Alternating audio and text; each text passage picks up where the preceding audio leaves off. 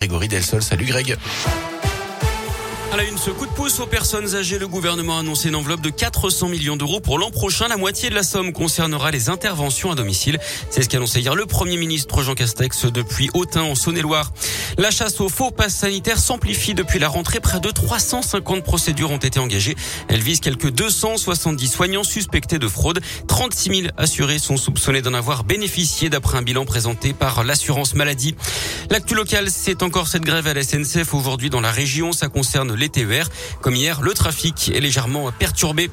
Un nuage de dioxyde de soufre attendu au-dessus de la France aujourd'hui et demain. C'est lié à l'éruption du volcan Canaries. Les experts prévoient des pluies acides demain dans la région, mais les risques sur la santé seraient limités. D'après eux, ça n'impactera pas ou très peu la qualité de l'air. Ils avaient décroché des portraits d'Emmanuel Macron dans des mairies de Lyon et de l'Ain. La Cour de cassation a annulé les condamnations de 16 décrocheurs. Ils avaient été condamnés à des peines de 250 à 500 euros d'amende avec sursis. Peine confirmée d'ailleurs en appel à Villefranche-sur-Saône. Mais la Cour de cassation estime que ces actes relèvent de la liberté d'expression. Ils seront rejugés en appel à Toulouse. Il pillait des maisons de retraite dans l'Ain et le Jurin. Villarbanais a été arrêté d'après le progrès. Cet homme sévissait depuis au moins 2015 en prenant toutes les précautions pour ne pas être repéré. Il repartait généralement avec du liquide et des cartes bancaires. Rien que sur les deux derniers mois, il aurait volé pour 18 000 euros.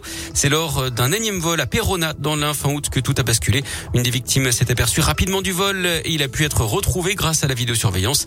Il a finalement été interpellé à Dole dans le Jura avec 8500 euros et trois cartes bleues volées sur lui. Il a reconnu avoir opéré dans une centaine d'établissements au total. Il aurait également été condamné pour les mêmes motifs au Portugal. Il a été placé en détention provisoire. Dans la région, la maison Bocuse revient aux fondamentaux. Le groupe vient de vendre son avant-dernier restaurant de burger à Lyon-Vez et va mettre un terme à son activité dans le secteur. Celui de Villefranche va également disparaître.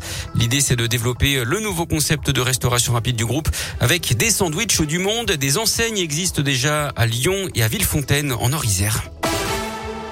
L'actu sport, c'est le foot. Pas de supporters lyonnais pour le prochain match euh, à Geoffroy Guichard, le derby, le 3 octobre prochain. Ce sera un dimanche. La préfecture de la Loire estime que cette rencontre présente des risques majeurs à l'ordre public. Les instances du foot français qui haussent le ton contre les débordements dans les stades. Après Nice, Marseille et Lens-Lille, des affrontements avaient opposé des ultras d'Angers et ceux de Marseille le week-end dernier. La commission de discipline a tranché hier avec la fermeture à titre conservatoire de la tribune des ultras à Angers et l'interdiction de déplacement pour les supporters de l'OM.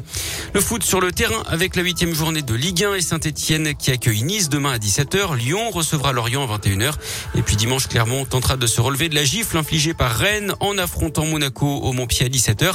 Et puis le sport, c'est aussi le rugby avec le top 14 et un choc dimanche à 21h05 entre Toulouse et l'ASM Clermont.